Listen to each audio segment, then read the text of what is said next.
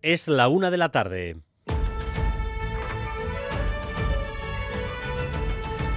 Crónica de Euskadi con Dani Álvarez.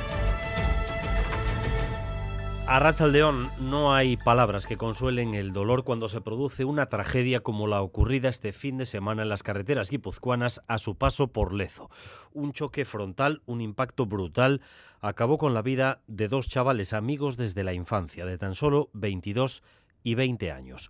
Uno de ellos de Lezo, el otro de Donostia. Y además, una tercera amiga se encuentra en una situación muy complicada en el hospital. La causa del accidente parece estar clara. Un BMW invadió su carril y les embistió de frente.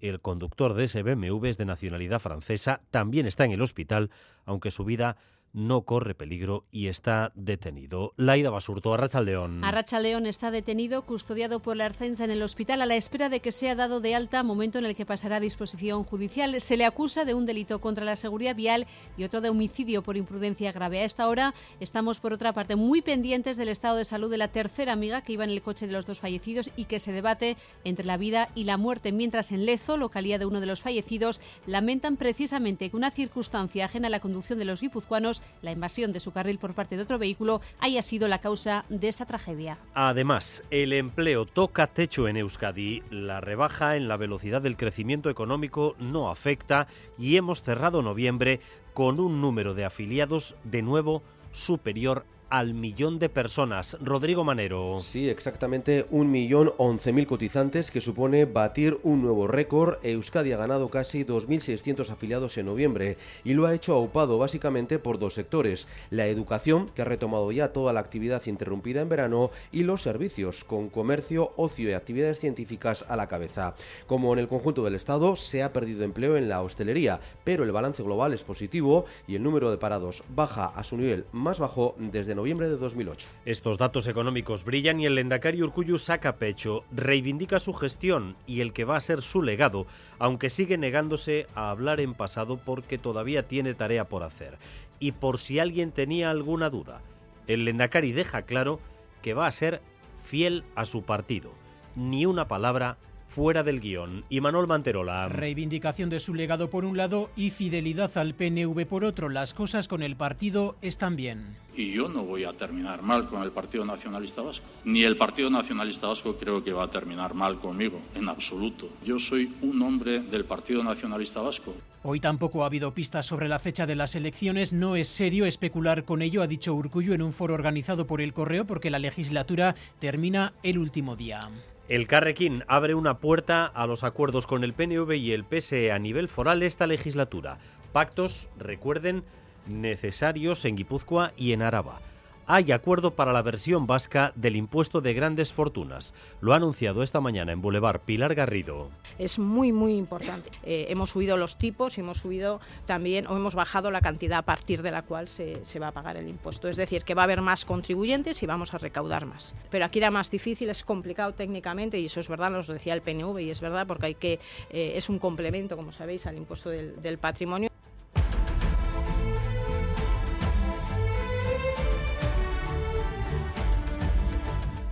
Nuestro compañero Joseba Martín cerrará hoy su trayectoria en Radio Euskadi. Conductor de la jungla sonora durante 34 años, ha sido la voz de la música en esta casa, a donde ha traído a cientos de grupos en sus sesiones jungleras.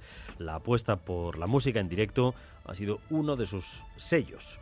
Le valieron, de hecho, un Ondas en el año 2009. Día de despedida para Joseba Martín que eh, lo ha hecho como no podía ser de otra manera con música en plena redacción y tiempo de balance para esta cátedra de la música y la comunicación que hemos tenido el privilegio de tener como compañero ha sido un gusto estar yo trabajando entre comillas porque lo que hacía era divertirme, pasármelo bien con esas investigaciones y además pues eh, me lo reconocían y era mi, mi, trabajo, mi profesión, me lo pagaban a final de mes, o sea que se juntaba todo, el concepto final es de satisfacción y de, de haber hecho un poco el, trabajo que tenía en mente. En un ratito estaremos con Joseba Martín de nuevo y ya está disponible el nuevo servicio de noticias en euskera, WhatsApp Orain, un canal más directo y fácil de consumir, donde va a predominar el formato vídeo y que llevará las noticias de más impacto social al consumidor a través de un WhatsApp. WhatsApp Orain está dirigido especialmente al público menor de 30 años que consume información de forma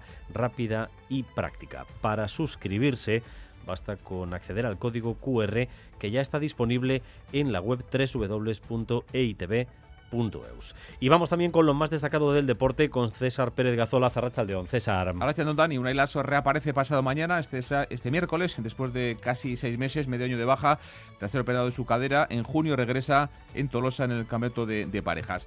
La Winter Series está punta, hoy sexta jornada, Johan Sorozábal e Iván López ante la Duche y Gorka. Y en fútbol, segunda división, anoche la Morevita de Aris Mújica perdía 0-1 con el Burgos en Lezama y hoy juega Leibar, el equipo de José Echeverría. Si gana esta noche, sabe, en el campo del Villarreal B, que se colocaría segundo en ascenso directo. Adelantarían de una atacada a cuatro equipos, Sporting, Valladolid Español y Racing de Ferrol. En cuanto al tiempo, el viento sur va a ir perdiendo intensidad en las próximas horas y regresará la lluvia que va a caer en forma de chubascos, especialmente en la mitad norte. Las temperaturas suben ligeramente y hasta ahora tenemos ya 15 grados en Bilbao y en Bayona, 16 en Donostia, 12 en Gasteiz, 9 grados de temperatura en Iruña.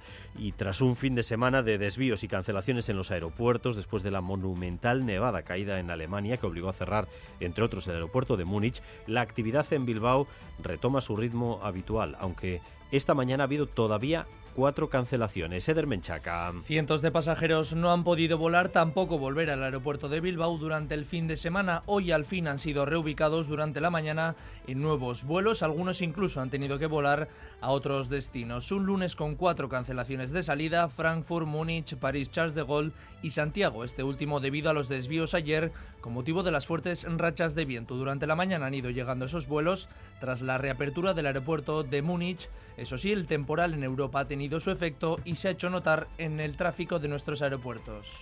Gracias un día más por elegir Radio Euskadi y Radio Vitoria para informarse. Raúl González y José Ignacio Revuelta se encargan de la dirección técnica, Irache Ruiz de la coordinación. Crónica de Euskadi con Dani Álvarez. La una de la tarde y siete minutos. No hay consuelo ante una tragedia así. La carretera ha segado la vida de dos chavales jóvenes en un accidente de tráfico ocurrido a la altura de Lezo en la madrugada del sábado al domingo. Tan solo tenían 20 y 22 años.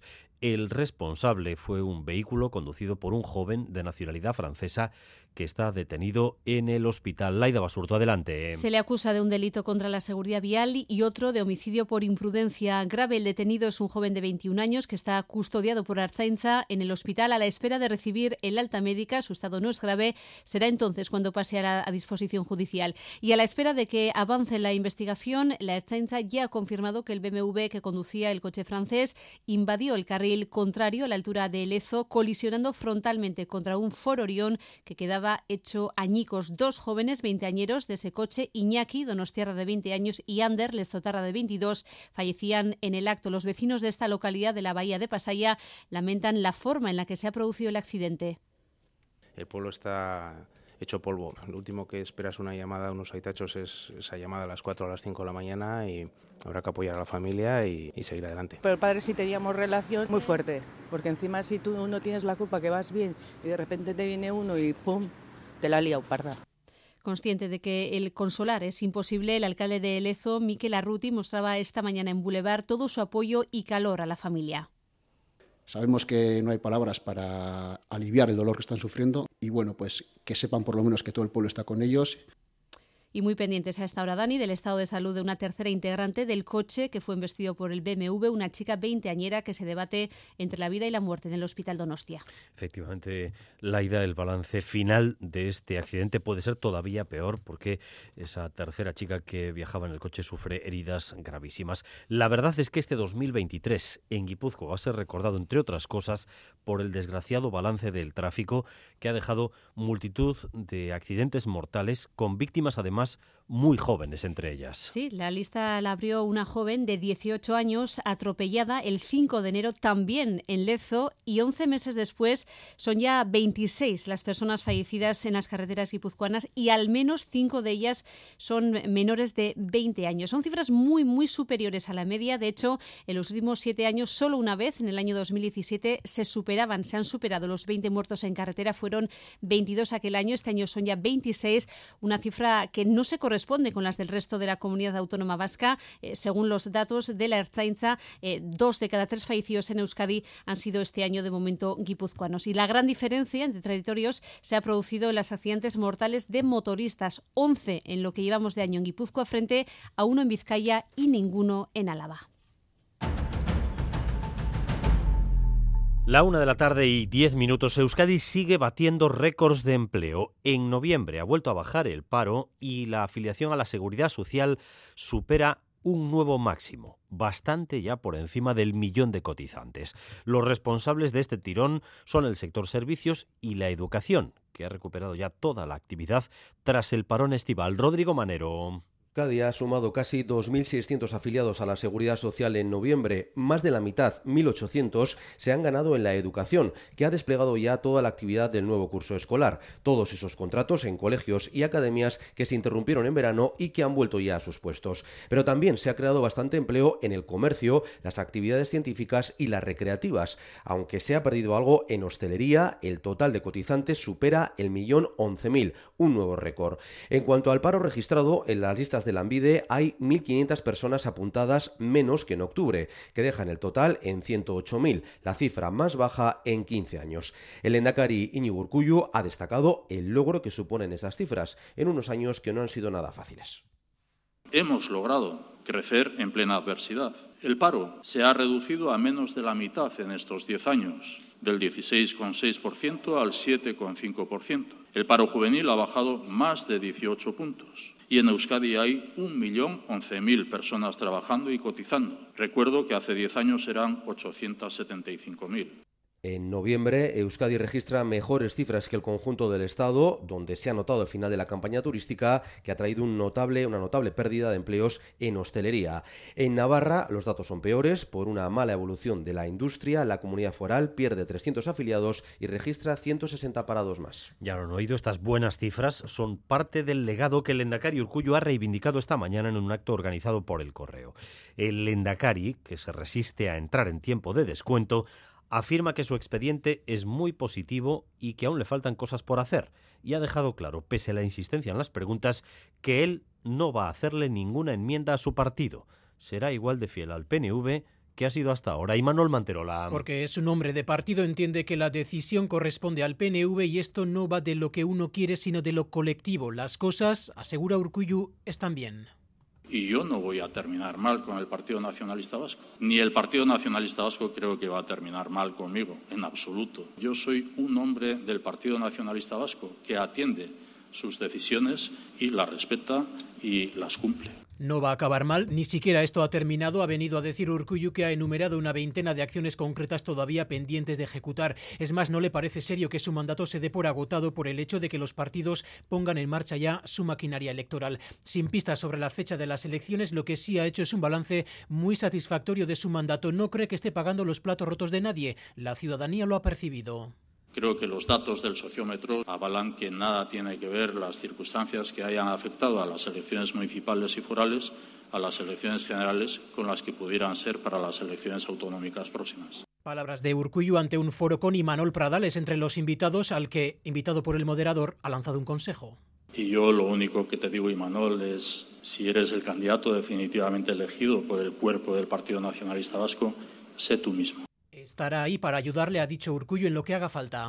El pacto PNV-PSE cuenta desde esta mañana con un apoyo en las diputaciones. El Carrequín anuncia que apoyará el nuevo impuesto a las grandes fortunas tras una negociación en la que ha logrado acercar los tipos del impuesto al aprobado en España.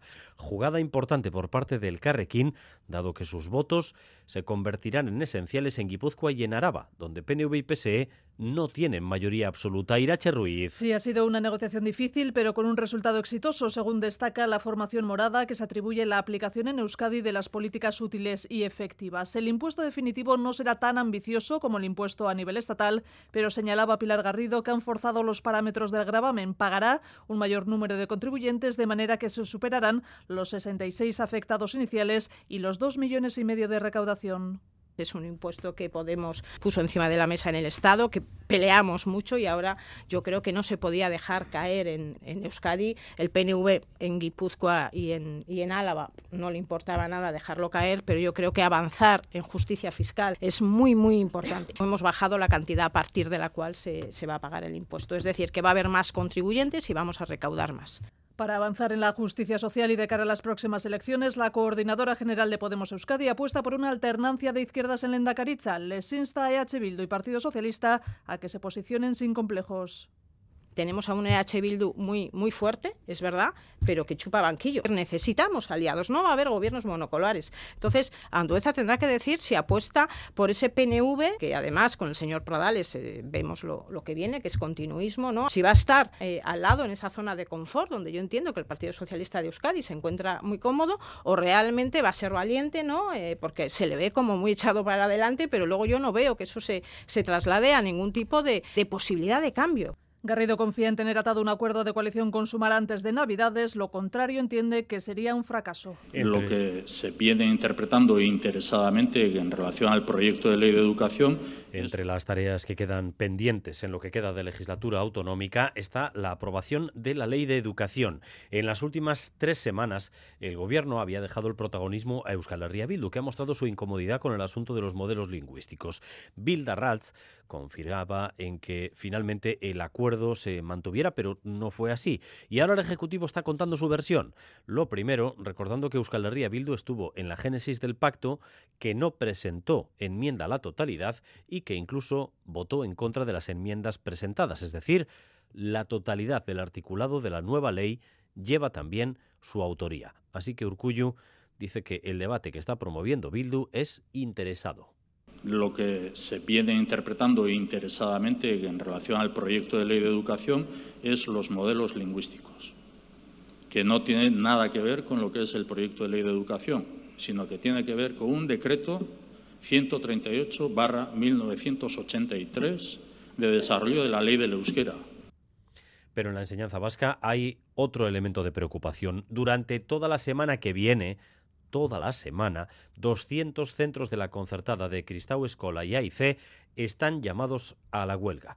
Convocan todos los sindicatos que mañana se van a reunir eh, con el departamento. Natalia Serrano, adelante. Sí, lo acaban de confirmar en un acto con decenas de delegados sindicales de la concertada religiosa. Cinco días de huelga consecutivos a partir del lunes que viene, tras el puente y en puertas de la Navidad. Los paros de octubre pasado han explicado, forzaron a una reunión de la mesa negociadora del convenio, pero las patronales Cristavo Escola y AIC en noviembre en esa reunión no han presentado propuestas satisfactorias. José Antonio González, Comisiones Obreras Euskadi. Estamos a las patronales para que actúen con responsabilidad y propongan contenidos y hagan propuestas que permitan la renovación del convenio. La dinámica de huelgas en el sector obligó a las patronales a convocar una mesa negociadora para el reciente 27 de noviembre. Habían pasado nueve meses desde la última mesa negociadora, 2 de febrero. En la mesa, sin embargo, no hubo avances la convocatoria que podría afectar a 1.200 alumnas y alumnas, parte de todos los sindicatos, ¿eh? las comisiones, LAB, UGT, pidieron también todo reunión al Departamento de Educación del Gobierno Vasco y esa reunión será mañana. Miren Zubizarreta ELA. Nosotros al departamento lo que le vamos a trasladar es cuál es la situación en la que se encuentra la negociación del, del convenio de los centros de enseñanza e iniciativa social y lo que le vamos a trasladar es que no es cualquier agente, que el Departamento de Educación tiene mucho que decir también en cuanto a condiciones laborales de los, de los, trabajadores y trabajadoras de los centros de enseñanza e iniciativa social y que, bueno, que algún tipo de participación activa tiene que tener para la resolución de este conflicto. No es, eh, sin embargo, en este foro donde se puede llegar a negociar una desconvocatoria en extremis, pero es que anuncian que si para enero no hay nuevas propuestas de la patronal, van a endurecer sus movilizaciones y las de la semana que viene ya incluyen cinco días de huelga. Toda la semana que viene los centros de Cristau Escola y AIC en huelga si no hay un arreglo de última hora. Así que apenas queda un ámbito en la educación del país sin huelgas, porque hemos tenido huelgas en la pública, ahora en Cristau solo las icastolas concertadas parecen estar eh, libres de movilización sindical por el momento. Una y 19. Crónica de Euskadi con Dani Álvarez. La Comisión Europea sigue poniendo zancadillas al Gobierno de España en su pretensión de aprobar una ley de amnistía para Cataluña. La Comisión reitera hoy que sus preguntas sobre la ley no se han acabado. El comisario Reinders y el ministro Bolaños vuelven a coincidir en Bruselas en un Consejo de Justicia sobre el que deberán dar una rueda de prensa conjunta al final. Con este ambiente. Amaya Portugal, Arrachaldeón. A Rachaldeón, el comisario de Justicia se cuida mucho de contradecir frontalmente a Bolaños, pero queda claro que esté preocupada o no con la ley de amnistía, la comisión continuará preguntando por ella y evaluándola al menos hasta que se apruebe. Didier Reinders.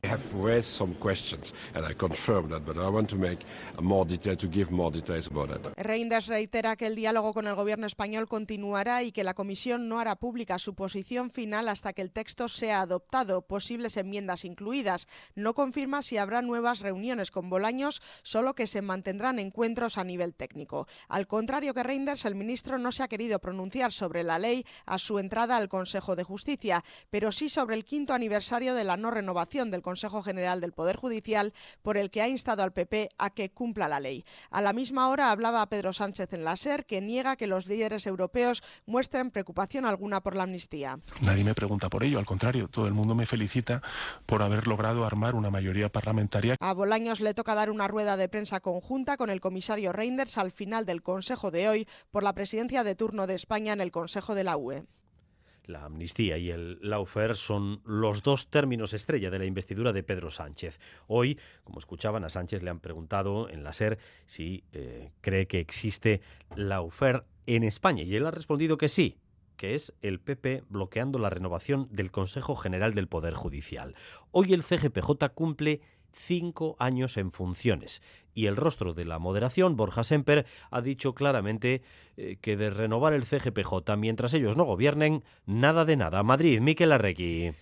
Caixó Arrachaldeón, cinco años de bloqueo en la renovación del Poder Judicial, un mandato entero en funciones que, en opinión de Pedro Sánchez, es el ejemplo más claro de la utilización política de la justicia. Me parece que no hay caso más paradigmático de lawfare y de politización de la justicia en España que este secuestro en el que tiene sumido el Partido Popular al Poder Judicial. Palabras de Sánchez de la Ser, donde insistía en asegurar que el PP mantiene secuestrado al Poder Judicial. El presidente del Gobierno llamará a Feijó para abordar su renovación, pero enfrente se va a encontrar, una vez más, con el no rotundo de los populares. Borja Semper acusaba a Sánchez de querer controlar la justicia, algo que recordaba los populares nunca van a aceptar. No vamos a poner al zorro a controlar las gallinas. Lo que queremos es que no haya zorros en torno al gallinero. Queremos que actúen con libertad, con independencia garantizada en fondo y forma. El PP insiste en cambiar la ley para que sean los propios jueces quienes elijan a los vocales del Poder Judicial, cambio que los populares ponen como condición antes de sentarse a hablar con el PSOE. Por cierto, que la Asociación de Jueces para la Democracia y la Unión Progresista de Fiscales han pedido la dimisión de todos los vocales del Poder Judicial para forzar su inmediata renovación. La 1 y 23. El fin de semana nos deja también un cotilleo, un chismorreo en las redes sociales que parece tener bastante, bastante de trasfondo político. Jaime Ignacio del Burgo, hijo, ha desencadenado un asombro general al sugerir, con diversos mensajes, que la reina Leticia Ortiz es o fue su amante. Vamos a explicarles la secuencia. En primer lugar, Aritz Aguirre, este Jaime Ignacio del Burgo, ¿quién es?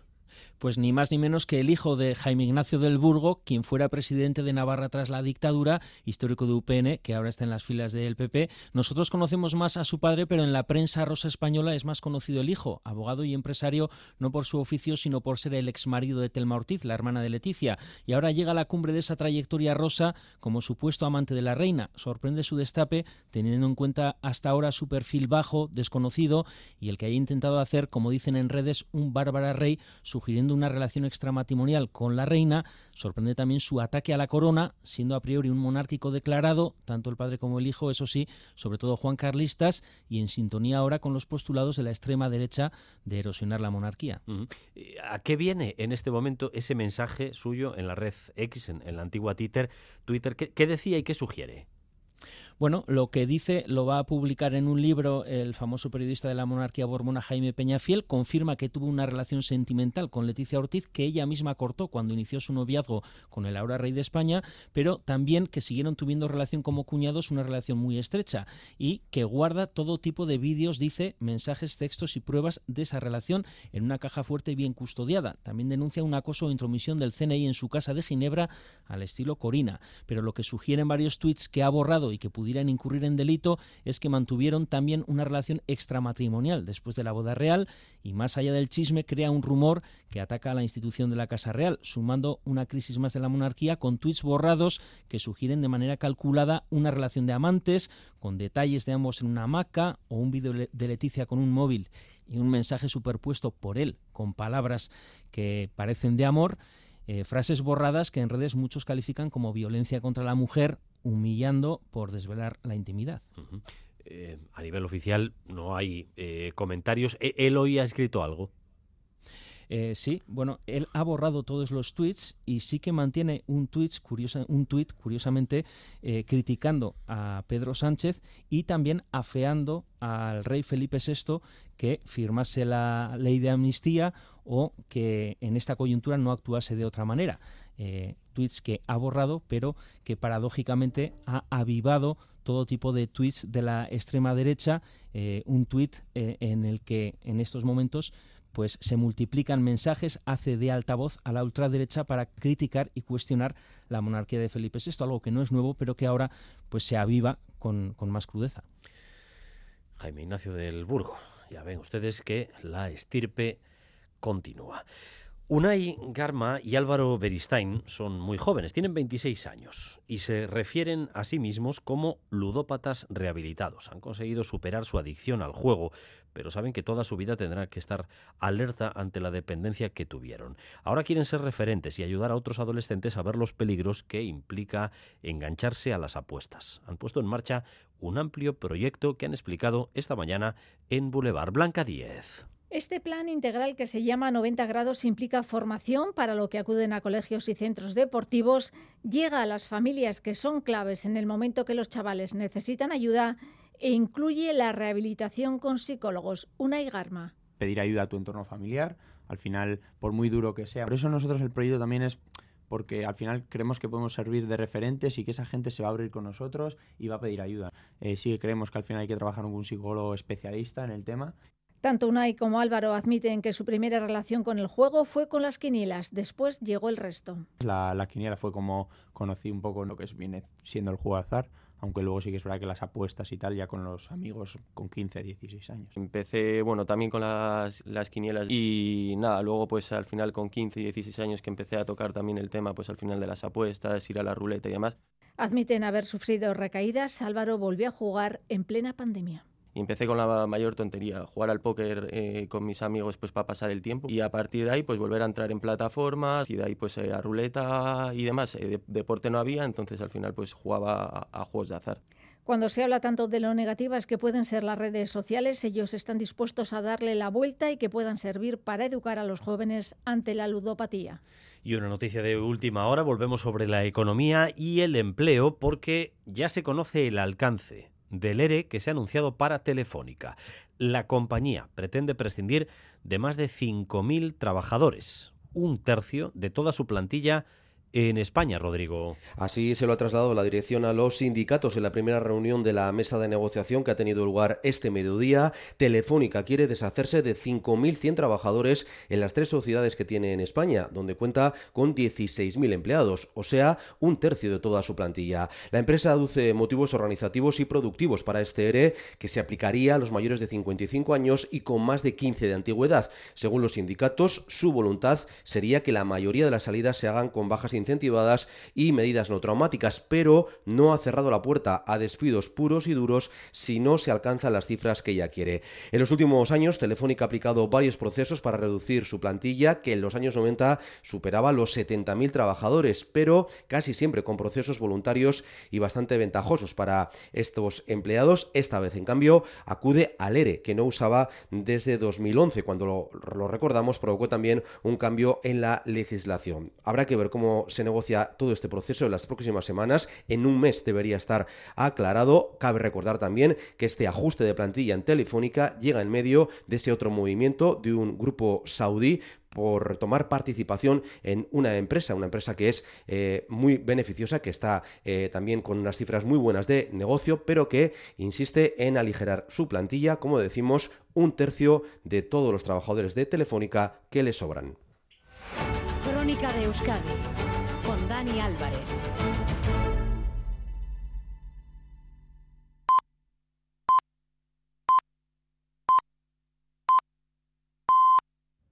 La una y media de la tarde. Seguimos en Crónica de Euskadi.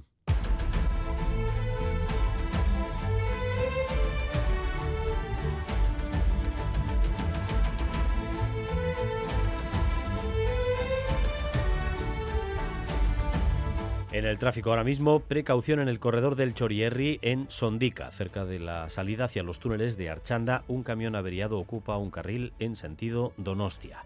N637, Sondica, sentido Donostia, precaución por un camión averiado que está ocupando un carril en sentido, eh, como decimos, hacia San Sebastián. Y la previsión del tiempo de cara a las próximas horas, Euskalmeta, Rachaldeón. Caixo Arrachaldeón, eh, tras una mañana tranquila con el viento del sur, por la tarde regresará la lluvia. El viento va a girar a oeste o noroeste y será intenso en la costa, soplando con rachas fuertes en esta zona y será más flojo en el interior. Con este viento nos alcanzará un nuevo frente que dejará chubascos, eh, sobre todo en la vertiente cantábrica, sin descartar incluso alguna tormenta en la costa y en la mitad sur también lloverá algo, pero de manera más ocasional.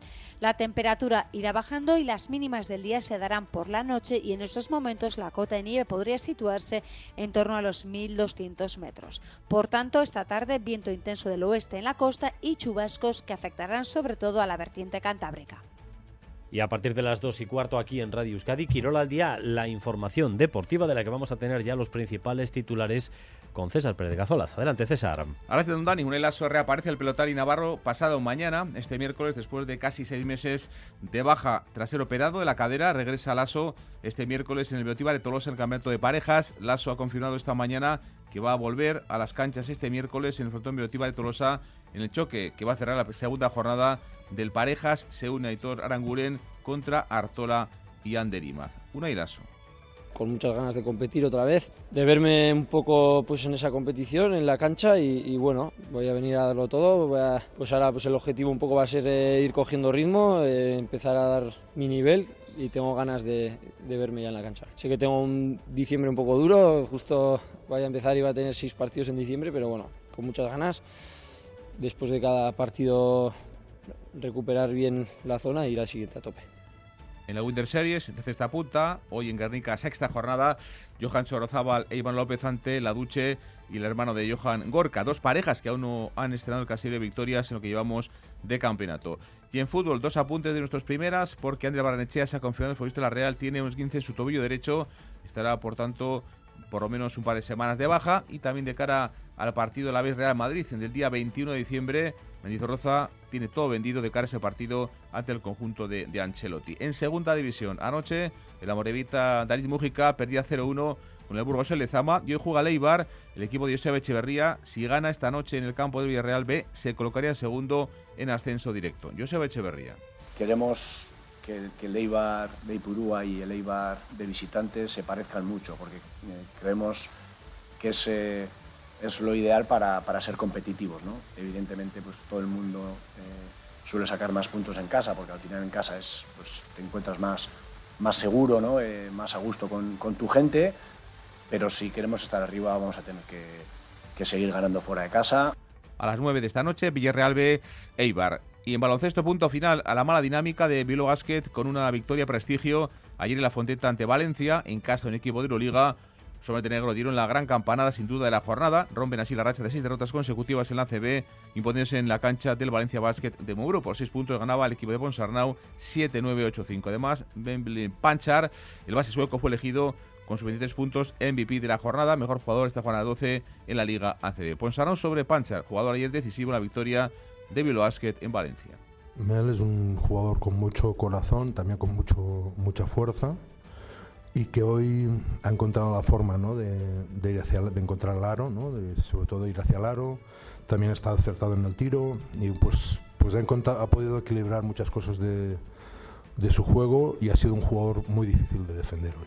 Y destacado también en el deporte de las últimas horas el récord de España de maratón que lo conseguía ayer en Valencia el récord femenino, la atleta de origen marroquí, afincada desde hace muchos años en Agurain, Majida Mayuf, rebajó la marca en casi 5 minutos, 2.21.27 y tiene ya Mayuf en la mano estar en los próximos Juegos Olímpicos de París. Además hizo esa mínima para poder estar en París el próximo año. Majida Mayuf.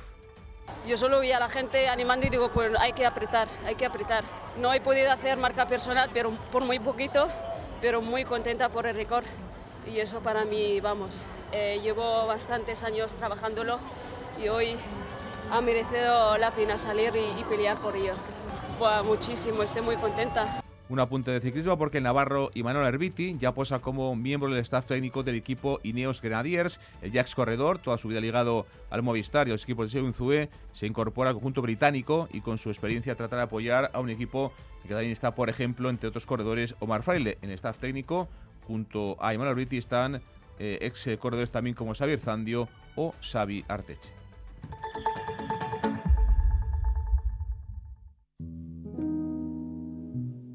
Si abres el libro del bien vivir por la página 9 podrás leer la siguiente reflexión.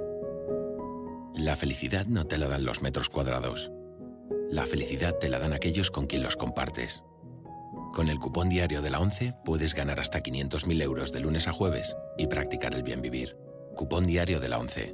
Te toca bien vivir. A todos los que jugáis a la 11, bien jugado. Juega responsablemente y solo si eres mayor de edad. Este martes en Boulevard, Mireia El Coro Iribe, la alcaldesa de Durango, a las 8 y media de la mañana en Radio Euskadi y ETV2. La una de la tarde y 36 minutos continuamos en esta crónica de Euskadi con más noticias y más información en directo para ustedes hasta las dos y cuarto. Enseguida vamos con la información internacional, pero antes algunos asuntos más en nuestro país. Empezando en Guipúzcoa porque la Diputación y el Gobierno dan el último paso para completar la vía verde del Urola. La conexión de Zumárraga con Zumaya con un presupuesto de casi 6 millones de euros va a completar esta vía verde de 36 kilómetros de extensión a Negoñi. El tramo Iraeta-Narrondo de 4,15 kilómetros conectará Zumárraga con Zumaya y a su vez será el último eslabón que permitirá terminar la vía verde del Urola, cuya extensión total será de 36 kilómetros. Una vía que preservará el patrimonio ferroviario de la zona y que fomentará una movilidad peatonal y ciclista. José Ignacio Asensio, diputado de Sostenibilidad. Jasangarria sustatzea, trenbide ondarea zaintzea, eta turismo jasangarria bultzatzea. Eusko trenbide sareak tunelak egonkortu egingo dit. Eta baita ere turismo jasangarriko e, lurralde planaren barruan egiten diren lanak eta hemen e, Next Generationen e, finantzek jasoko du baita ere turismo e, zailburuaren aldetik. El Gobierno vasco, a través del Departamento de Planificación Territorial, rehabilitará los túneles de Iraeta y Arroa de 73 y 522 metros respectivamente. La Diputación de Guipúzcoa, por su parte, se encargará del diseño, licitación y ejecución de las obras del Videgorri, conectando Narrondo con la antigua estación de Arrona. El presupuesto total de la obra es de casi 6 millones de euros, con un plazo de ejecución de entre 30 y 32 meses. Este proyecto forma parte además del segundo Plan Territorial de Sostenibilidad Turística Destino para Euskadi, respaldado por los fondos Next Generation. Y nuevo paso en el debate sobre el modelo festivo en Bayona. El colectivo Bayona 2032, que está formado por peñas, hosteleros, comerciantes y asociaciones, ha hecho llegar al ayuntamiento 10 propuestas concretas aplicables en la próxima edición de las fiestas, como por ejemplo la puesta en marcha de una aplicación para coordinarse en caso de agresiones sexistas, Andoni Liceaga. El colectivo se llama Bayona 2032 porque entonces será el centenario. Esperan que las cosas hayan mejorado para entonces, pero ya han propuesto algunas para la edición que viene, medidas que tendrían mayor efecto con apoyo institucional. Por ejemplo, una aplicación para coordinarse, para responder en caso de agresión o para facilitar el paso a los servicios de emergencia o dar información y pedagogía a los visitantes. Lucas Iriart. Adibidez, programazioa mapa batean kokatu. Zein gunetan badiren eh, komunak, komun publikoak. Nun, eh, nun baden jenden konzentrazioa zeoten horretan. Zeoten horretan leku batzuk lasaiagoak diren. Eta, eta prebentzio lana ere. Jagira sexisten eta eh, LGTP fobo edo, edo edo zen diskriminazioaren aurkako jajerak.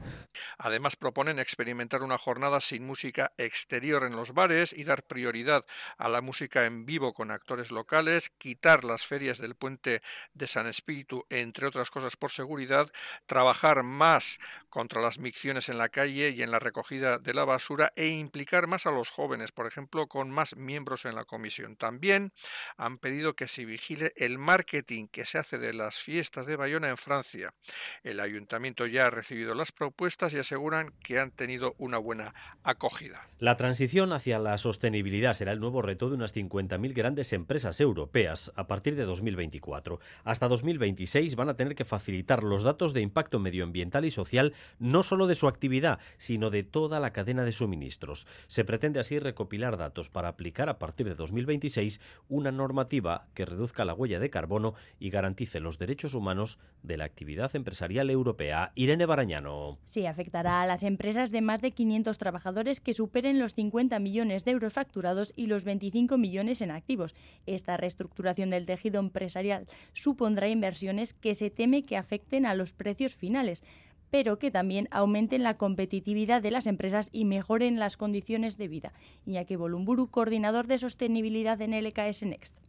Las leyes van a ser cada vez más exigentes, pero también supone un reto de oportunidad. El tema es cómo podemos aprovechar ese viaje para ser más competitivos y para hacer las cosas de otra manera, ¿eh? de manera más justa también para el planeta y para las comunidades en las que nos ubicamos. Si a partir de 2026 no cuentan con las medidas a implantar, se enfrentarán a impuestos, penalizaciones, limitaciones para conseguir financiación e incluso imposibilidad de comercializar productos. Se trata de obstáculos a la globalización para acercar la economía hacia lo local y lo sostenible. En el momento en que la empresa extranjera eh, deja de ser más barato, por decirlo de una manera, porque no cumple con estos criterios, igual el que tengo al lado sí. Y supone un elemento de oportunidad para el desarrollo también industrial aunque supondrá una gran inversión y reestructuración para algunas empresas, otras ya están al día con la normativa. Un recordatorio de que la sostenibilidad es ya, al igual que la digitalización, un imperativo para los negocios que quieran ser competitivos en el mercado. Y nueva jornada de paro en Bilbo Bus por la negociación del convenio. Esta mañana ha sido de cuatro horas, de ocho y media a doce y media. A las nueve y media los trabajadores se han manifestado desde las cocheras de Lorrieta hasta el ayuntamiento. Esta tarde se repiten los paros entre las cuatro y media y las ocho y media. De nuevo, con manifestación que partirá de Hurtado a Mézaga hasta la Plaza Circular. José Fernández, presidente del Comité de Empresa. Lo que está claro es que aun siendo optimista lo que tenemos es ya preparado una nueva convocatoria pues seguir al día 21, pero tenemos muy poco, muy poco, muy poco sobre la mesa para lo que para las pretensiones de la parte social.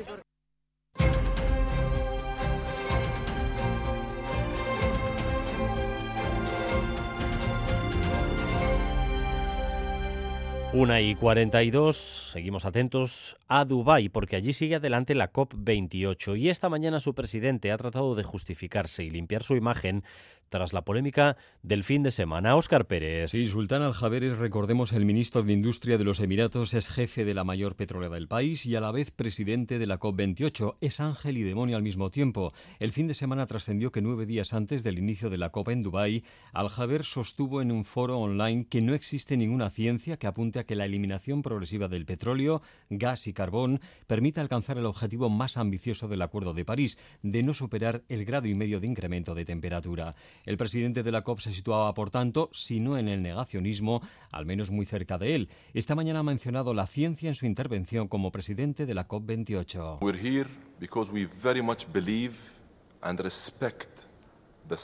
Estamos aquí porque creemos y respetamos la ciencia, decía al Jaber. Everything this presidency has been working on is focused on and centered around the science. Todo el trabajo de esta presidencia ha estado enfocado y está basado en la ciencia, repetía el presidente de la COP28.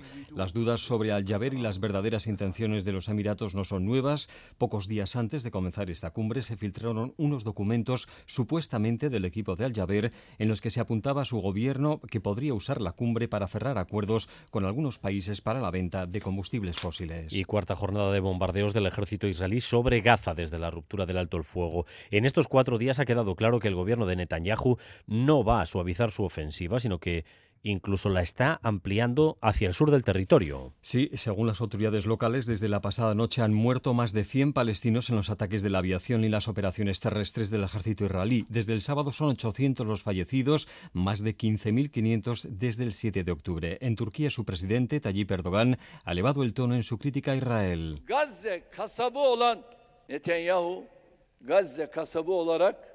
Ha acusado a Netanyahu de convertirse en el carnicero de Gaza, como en su día Slobodan Milosevic lo fue de Sarajevo. Erdogan responsabiliza al primer ministro israelí de cometer crímenes de guerra y a los países occidentales de ser sus cómplices. De todo ello hablamos con nuestro corresponsal en Oriente Medio, Miquel Ayestarán Arrachaldeón. Arrachaldeón. Bueno, la ofensiva del ejército israelí se ha ampliado en las últimas horas hacia el sur del territorio, también incluso por tierra, Miquel. Así es, después de unos días de muy intensos bombardeos, eh, el ejército israelí ha lanzado también esa operación terrestre en el sur de Gaza y un poco se está repitiendo, si lo recordáis, eh, la estrategia que ya vimos en la parte norte, con el problema añadido que, los israelíes eh, en las primeras semanas pidieron a los gazatíes que dejaran esa parte norte porque iban a convertir en zona de operaciones. Miles, cientos de miles de ellos llegaron a un lugar, por ejemplo, llamado Han Yunis y ahora mismo esta ciudad también es objeto de operaciones militares y el siguiente lugar al cual están enviando a, los civiles es a, en la frontera con, Egipto. Cada vez es, eh, es menor el lugar que se puede considerar, digamos, seguro, entre comillas, y como dices, además de los bombardeos, ya tenemos también operación terrestre en el, en el sur de Gaza, operación en marcha, con lo cual eh, realmente eh, no queda ningún lugar ya prácticamente seguro dentro de Gaza. No queda ningún lugar seguro y de momento tampoco hay margen para la diplomacia porque parece que las negociaciones, Miquel, ya están rotas.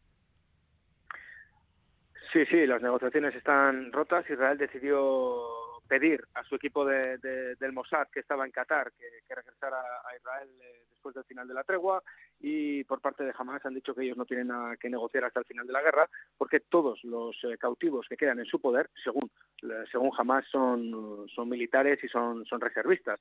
Por lo tanto, ellos quieren una negociación diferente a la que han tenido hasta ahora, en la cual recordemos que se estaban eh, produciendo intercambios de, rehenes civiles a cambio de, presos que eran, eran mujeres y, menores palestinos. Eh, las cosas quieren que cambien, se necesita una negociación diferente y aunque cataríes y egipcios tratan de seguir mediando en este, en este conflicto ahora mismo la negociación está rota y el propio Bibi Netanyahu ha dicho que la única, el único diálogo que tiene ahora mismo es el fuego. Eh, Netanyahu se enfrenta a la fuerte presión de las familias de los cautivos que insisten en las últimas 48 horas, piden una reunión, tanto con el primer ministro como con el gabinete de guerra, una reunión que de momento no llega y ellos están pues cada vez, eh, cada vez más más desesperados ¿no? por conocer cuáles van a ser los planes de Israel para intentar traer con vida a, a los cautivos que quedan dentro de Gaza. Miquel, allá estarán en directo para ustedes. Un abrazo, Miquel. Agur.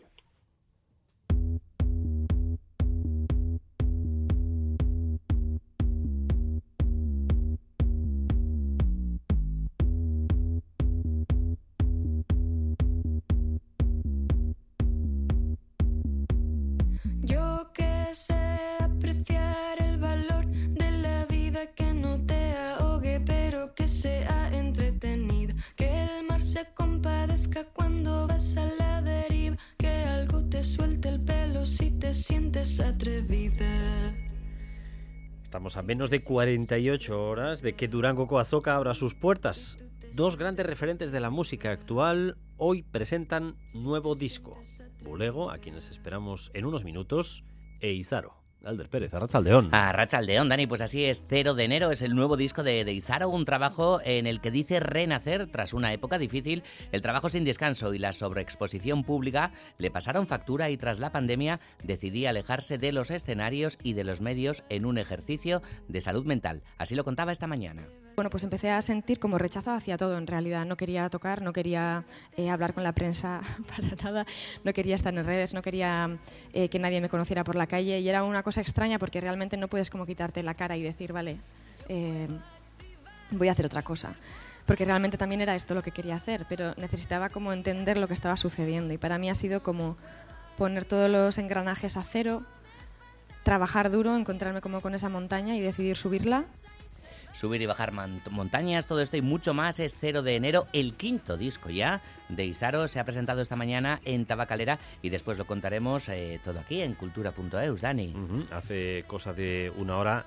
Además, esta redacción, y seguimos con música, eh, ha vivido un momento histórico y muy emocionante. Y a todos los compañeros de reacción por ese ruido que antes comentaba, y la verdad es que no sé si me dejo a alguien, pero si me dejo ha sido sin querer queriendo. Nos vamos con la música a otra parte. Es que ricasco de tirarte. 4 de diciembre de 2023, un día eh, que va a quedar eh, guardado en los, en los calendarios aquí en la memoria de Radio Euskadi, porque eh, se apaga la voz de la música en, en esta casa. Radio Euskadi, a partir de ahora, sin sesiones jungleras. Esto esto no lo teníamos previsto, aunque sabíamos que algún día llegaría. Ya, pero que, no sé, hay que se, que se va Martín aquí, qué bonito que, se lo cantaban esta mañana eh, los compañeros desde los 90. Llevamos disfrutando de, la jungla sonora, de sus monográficos, del programa, de, de las sesiones y demás. Madre mía, Dani, que nos van dejando solos. Joseba Martín, Arracha León. Arracha León, buenas tardes, compañeros. ¿Cómo lo llevas? Bien, olímpicamente, a gusto, porque ha sido una despedida muy bonita, muy musical, con muchos compañeros acercándose a, pues eso, un abrazo y el agradecimiento de todos estos años compartidos, así que muy a gusto.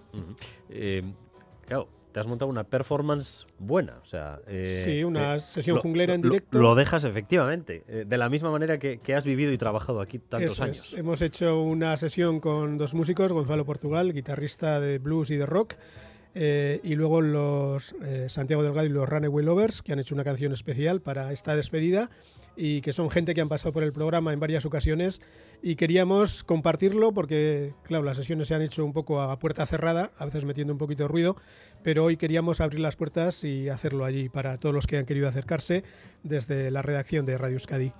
Bueno, lo ha escuchado toda la redacción de, de ITV además, porque doy fe, se escuchaba también desde Quirolac y demás, que estamos en la otra punta de, la radio, Joseba. No Quirolac, ¿eh? Cultura, tengo que decir.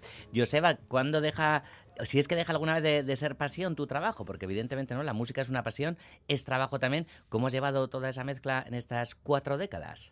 Pues la verdad es que muy a gusto, porque me he sentido un poco como el privilegiado eh, mediador entre esas músicas no demasiado conocidas de todo tipo de géneros y esos oyentes que buscan ese tipo de músicas, es decir, que pasan mucho del pop comercial y del rock eh, un poco de toda la vida, que ya está muy, muy pinchado en, en bastantes emisoras, y había esos dos mundos y yo he tenido la suerte, el placer y el privilegio de estar en medio y de hacer un poco de, mm, de conexión. Así que eh, ha sido mi trabajo, pero sobre todo ha sido una pasión muy, muy bien llevada.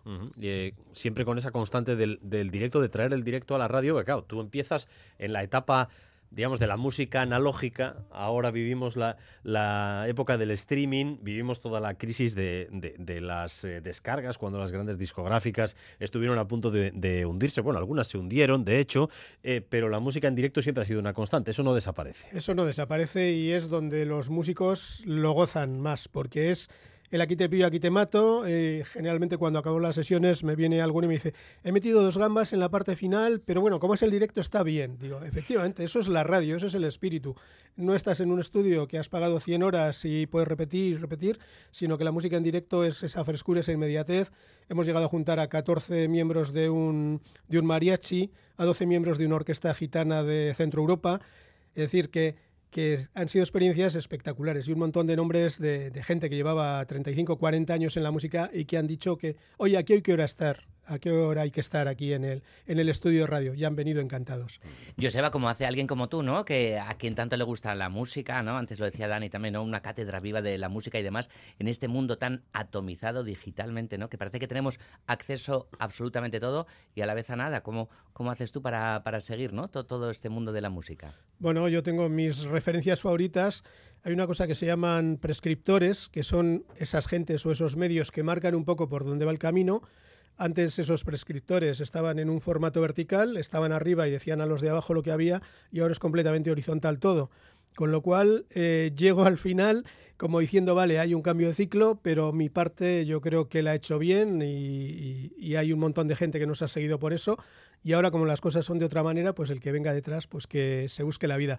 Yo lo que recomiendo es buscarse esos prescriptores, esos medios de referencia, esos periodistas que te marcan y seguir un poco lo que indican ellos, no tanto lo que te dice tu amigo, el primo, un meme que ha salido por ahí con no sé qué canción, una serie de televisión que pone de moda una canción de un artista y solo nos interesa esa canción, en fin.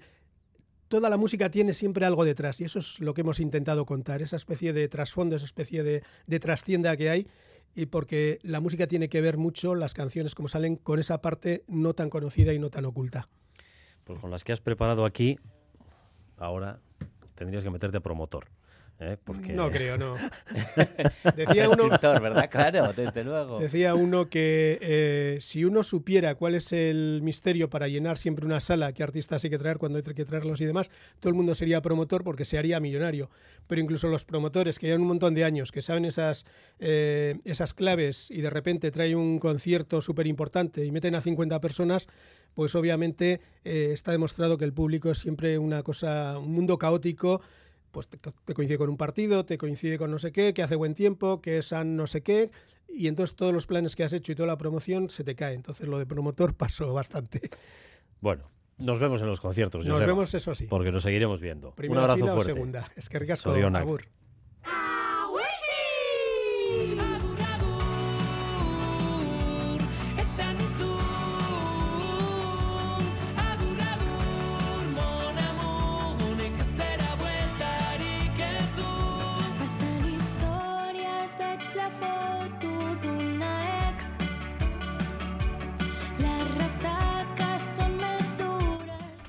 Bueno, y además de, de Joseba Martín y de Isaro mencionábamos otra novedad, Bulego. Sí, efectivamente, hoy presentan su nuevo disco, Bulego, que, están de vuelta presentando su nuevo trabajo. Bueno, les hemos eh, invitado además a nuestros estudios para presentar al Datu Aurretti, que en cuanto al sonido se mantiene esa electrónica característica de la banda de Azcoitia, pero como escuchamos, bueno, pues también ha habido un giro a cosas, no sé, más carnales, eh, más terrenales en muchos sentidos, más analógicas, lo que decíamos eh, ahora mismo con, con Joseba Martín. Tom, Xavi y Rubén de Bulego. Arrachaldeón. Arrachaldeón. Arrachaldeón. ¿Qué Arrachaldeón? ¿Cómo, ¿Cómo se lleva el primer día de presentación? Pues bueno, con ciertos nervios, ¿no? Cierta emoción, ilusión también y sobre todo con ganas, ¿no? Porque hoy también hemos anunciado la, nueva gira y, bueno, pues con, ganas de, empezar con, esta nueva aventura. Mm. Al dato Urretic, Ser, antes de cambiar, ¿qué? Bueno, al final Aldato Aurretic es, es, el nombre de nuestro disco, pero no nos están preguntando mucho, ¿no? ¿Qué es lo que va a cambiar? Y yo creo que bueno, ya eh, ha habido un cambio considerable a nivel estilístico y letrístico en, este disco, ¿no? Con lo que llevamos escuchando de Bulego. Se mantiene la esencia que, pues, que es ya característica de, nuestra banda, pero hemos intentado dar un pasito más. Y luego, bueno, pues el nombre viene de, de que es un álbum conceptual que habla acerca del cambio, ¿no? Eh, que puede ser bueno, hemos intentado hacer un, disco que pueda ser eh, útil para cualquier persona que esté frente a un cambio en su vida, ¿no? Que pueda sacar fuerzas de él. Y para mí la inspiración a la hora de componer las letras ha sido la paternidad, ¿no? El año pasado fui, fui padre y bueno, pues eso me movió un montón de cosas y me pareció bonito pues utilizar este disco, ¿no? Como, como cierta autoterapia, ¿no? Y como cierto, pues bueno, eh, forma de sacar los sentimientos que yo hay acumulados y, darles forma pues en, en Aldato Aurretic. Contáis con varias colaboraciones en el disco. Hemos escuchado a Gin Stack, ahí también nos abrís al catalán, también al castellano. ¡Buah, qué maravilla, ¿no? La colaboración con, con Ede y demás, ¿no? Esa residencia que tuvisteis, Tom. Luego, cómo ha quedado la canción. Pero está también Ayora de, de Seamáis, Oreca Teisa eh, y demás. Eh, ¿Cómo habéis juntado a toda esta gente y por qué, por qué las habéis elegido para el dato Auretic? Pues mira, las colaboraciones han sido algo que, han surgido de forma súper orgánica, ¿no? Sí que es verdad que hoy en día pues hay, yo creo que cierta tendencia, ¿no? En, el, en, el, en la industria musical a, hacer colaboraciones y así. Y sí que teníamos ganas de hacer alguna colaboración, pero no queríamos que fuese nada, nada artificial, ¿no? Nada comercial, digamos. Y las colaboraciones que tenemos en el disco han sido unas colaboraciones muy, muy, muy orgánicas. Por una parte con Nede, con la artista madrileña, pues bueno, eh, coincidimos en el programa de Gastea Cabían, que, que, bueno, pues es un programa que consiste en juntar a dos artistas en, una casa para conseguir hacer una, para intentar hacer una canción durante un solo día. El resultado, eh, en nuestro caso, fue es, de... Eh, es Nintzen ni Sango, perdón, que es el título de la canción que, tenemos con Ede. Ayora es una artista que, bueno, pues que, llevamos siguiendo muchos, muchos años, que hemos sido muy fan de ella. Y luego, bueno, pues tenemos también a Ginesta, catalanes, que, llevamos mucho tiempo colaborando, queriendo colaborar con ellos. Oreca también ha sido, pues, una colaboración que, llevamos tiempo queriendo hacer, que habíamos coincidido con ellos en, en, un, en un evento de, de, de Irule y así. Y bueno, pues ha sido algo que, hemos disfrutado mucho en, en el en el disco. Mm. Y viene una, gira eh, que va a pasar por las capitales, pero no por nuestras capitales solo, mm. capitales europeas directamente. Eso es. Esto ya es un salto de calidad. Sí, eso es. Bueno, vamos a arrancar en. La gira arranca en Bruselas, luego estaremos en París, en Donosti, en el Cursal, que, mm, que justo es el 10 de marzo y hemos estado viendo cómo van las entradas y justo quedan 10, que que bueno, para nosotros ha sido un granito eso también. Luego iremos a Lisboa, Santiago de Compostela, Bayona, Santander, Barcelona, Iruña, Gasteiz y Madrid. Ese será el arranque. Y luego. Pues, y en Durango, pasado mañana ya. Y pasado mañana en Durango hasta el domingo. Ahí estaremos. Día y noche. Éxito garantizado para Bulego. Sorteón, es que ricasco. Es que ricasco, Benetan. Beruarte.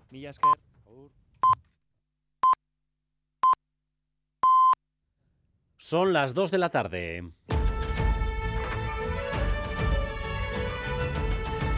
Crónica de Euskadi con Dani Álvarez. Gracias por continuar en nuestra compañía, gracias un día más por elegir Radio Euskadi y Radio Vitoria para informarse. Durante los próximos 15 minutos vamos a tratar de resumir para ustedes lo esencial de la información de esta jornada de lunes, un día en el que no hay consuelo para una tragedia como la vivida este fin de semana en Lezo. La carretera ha segado la vida de dos chavales jóvenes en un accidente de tráfico ocurrido en la madrugada del sábado al domingo. Tenían tan solo 22 y 20 años. El responsable del accidente fue un vehículo conducido por un joven de nacionalidad francesa que está detenido en el hospital. Laida Basurto, adelante. Al conductor del BMW con matrícula francesa, un joven de 21 años, se le acusa de un delito contra la seguridad vial y otro de homicidio por imprudencia grave. Sigue en el hospital, está custodiado por la Archainza y una vez que reciba el alta, su estado no es grave, será cuando pase a disposición judicial. A la espera de que avance la investigación, las pesquisas de la Archainza indican que el coche francés invadió el carril contrario a la altura de Lezo, colisionando frontalmente contra un Ford Orión de 30 años de antigüedad que quedaba hecho añicos. Dos jóvenes veinteañeros de ese coche, Iñaki, Donostia de 20 años, y Ander Lezotarra, de 22, fallecían en el acto. Los vecinos de esta localidad de la Bahía de Pasaya lamentan la forma en la que se ha producido el accidente. Muy fuerte, porque encima si tú no tienes la culpa, que vas bien, y de repente te viene uno y ¡pum! te la ha liado parda. El pueblo está hecho polvo. Lo último que esperas una llamada a unos aitachos es esa llamada a las 4 o a las 5 de la mañana. Y... y consciente de que consolar es imposible, el alcalde de Lezo, Miquel Arruti, mostraba todo su apoyo a la familia. Que sepan por lo menos que todo el pueblo está con ellos. El estado de salud de una tercera integrante del coche que sufrió el choque frontal, una chica veinteañera, se debate entre la vida y la muerte en el hospital Donostia. Con la muerte de los jóvenes guipuzcoanos, son ya 27 las personas fallecidas en las carteras guipuzcoanas este año, una cifra muy superior a la media. Dos de cada tres accidentes registrados este año en Euskadi han sido en Guipúzcoa. Y el balance final del accidente puede ser todavía peor porque, como acaban de escuchar, la tercera ocupante de ese vehículo, la tercera amiga que viajaba en ese coche, sufre heridas gravísimas.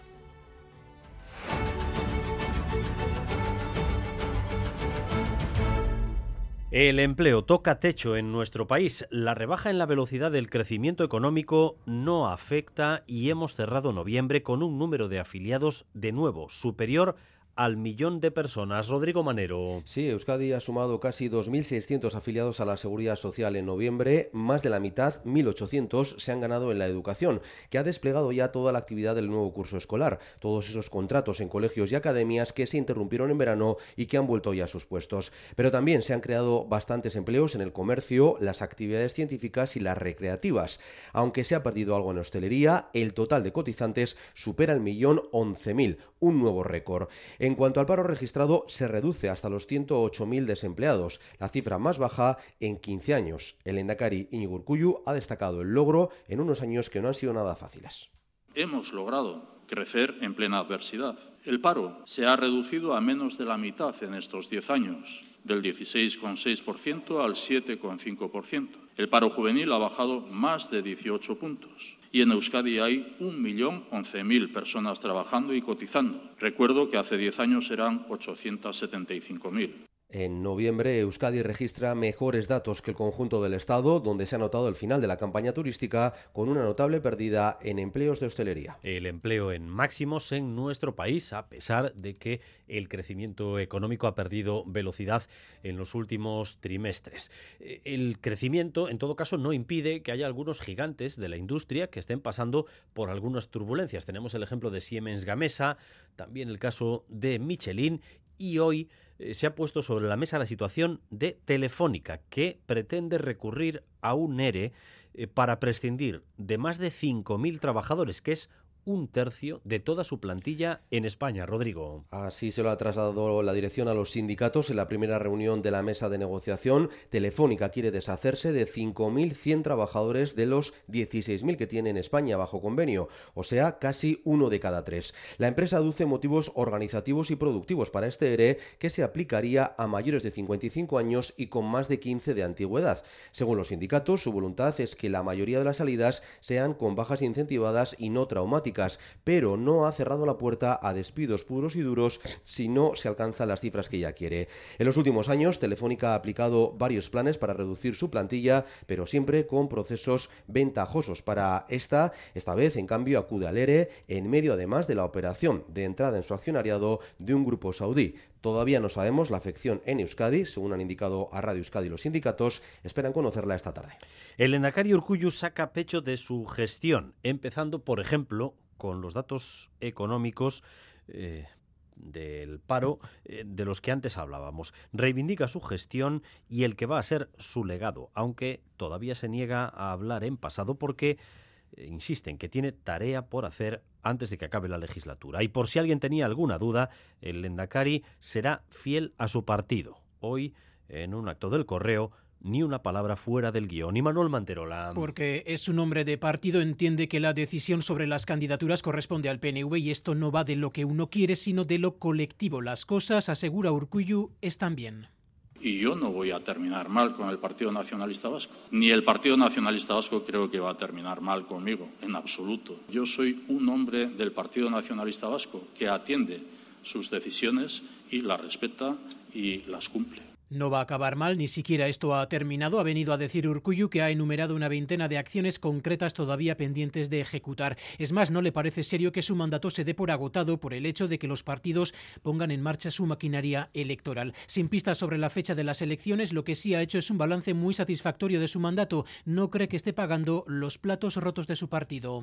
Creo que los datos del sociómetro avalan que nada tiene que ver las circunstancias que hayan afectado a las elecciones municipales y forales a las elecciones generales con las que pudieran ser para las elecciones autonómicas próximas. Esto a pesar de una estrategia de imagen catastrofista que atribuye a Sortu y a sindicatos. El pacto PNV-PSE cuenta desde esta mañana con un apoyo en las diputaciones. El Carrequín apoyará el nuevo impuesto a las grandes fortunas tras una negociación en la que han logrado acercar los tipos del impuesto a los aprobados en España. Una jugada importante por parte del Carrequín, dado que sus votos son esenciales en Guipúzcoa y en Araba.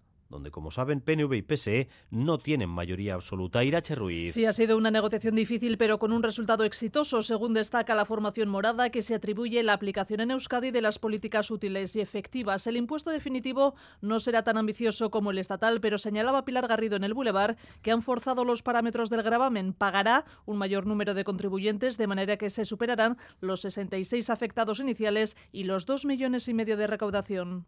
Es un impuesto que Podemos puso encima de la mesa en el Estado, que peleamos mucho y ahora yo creo que no se podía dejar caer en, Euskadi. El PNV en Guipúzcoa y en, y en Álava no le importaba nada dejarlo caer, pero yo creo que avanzar en justicia fiscal es muy, muy importante. Hemos bajado la cantidad a partir de la cual se, se va a pagar el impuesto. Es decir, que va a haber más contribuyentes y vamos a recaudar más.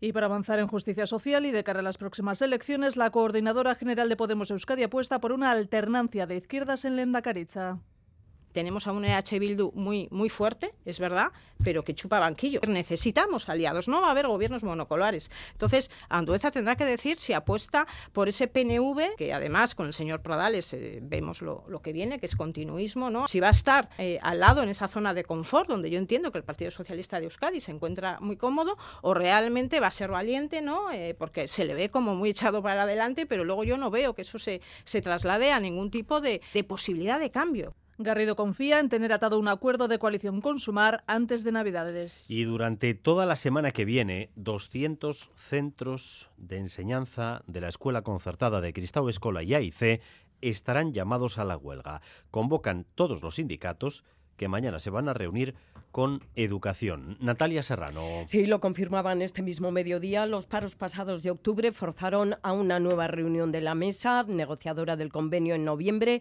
pero en ella las propuestas, dicen, de las patronales no han sido satisfactorias. Hay tiempo, si hay propuestas, decía José Antonio González, Comisiones Obreras Euskadi.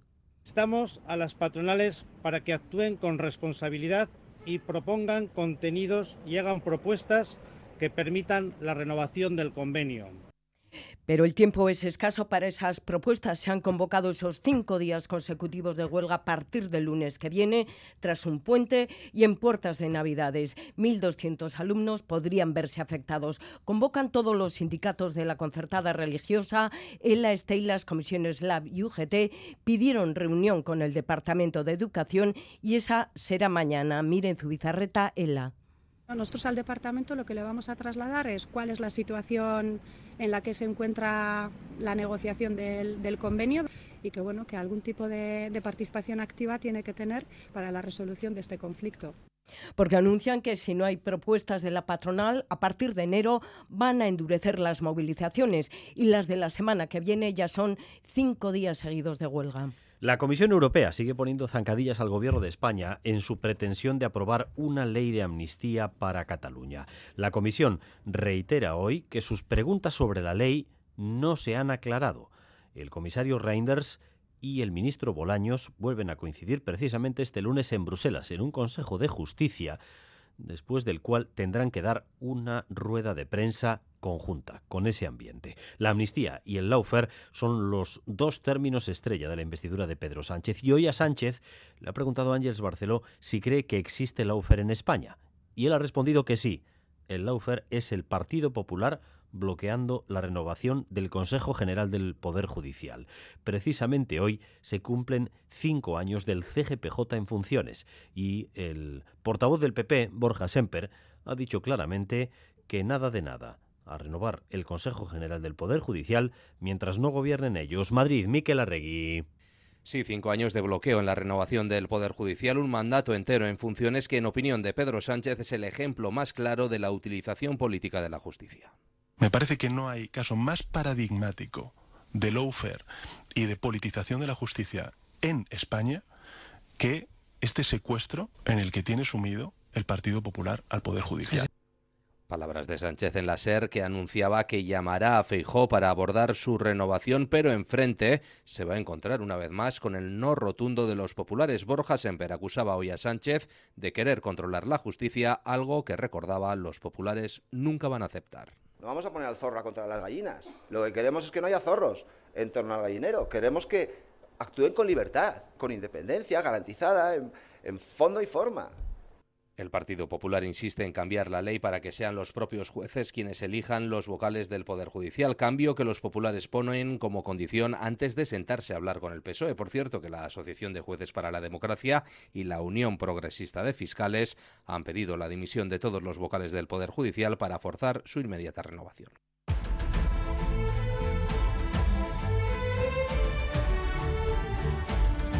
Y tras un fin de semana de desvíos y cancelaciones en los aeropuertos, después de la monumental nevada caída en Alemania que obligó a cerrar, entre otros, el aeropuerto de Múnich, la actividad en el aeropuerto de Bilbao ha regresado a su ritmo habitual, aunque esta mañana todavía ha habido cuatro cancelaciones. Sepan también que ya está disponible el nuevo servicio de noticias en euskera WhatsApp Orain, un canal más directo y más fácil de consumir donde va a predominar el formato vídeo. WhatsApp Orain está dirigido especialmente al público más joven que consume información de forma rápida y práctica. Para suscribirse basta con acceder al código QR que ya está disponible en la página web de EITV, www.eitv.eus.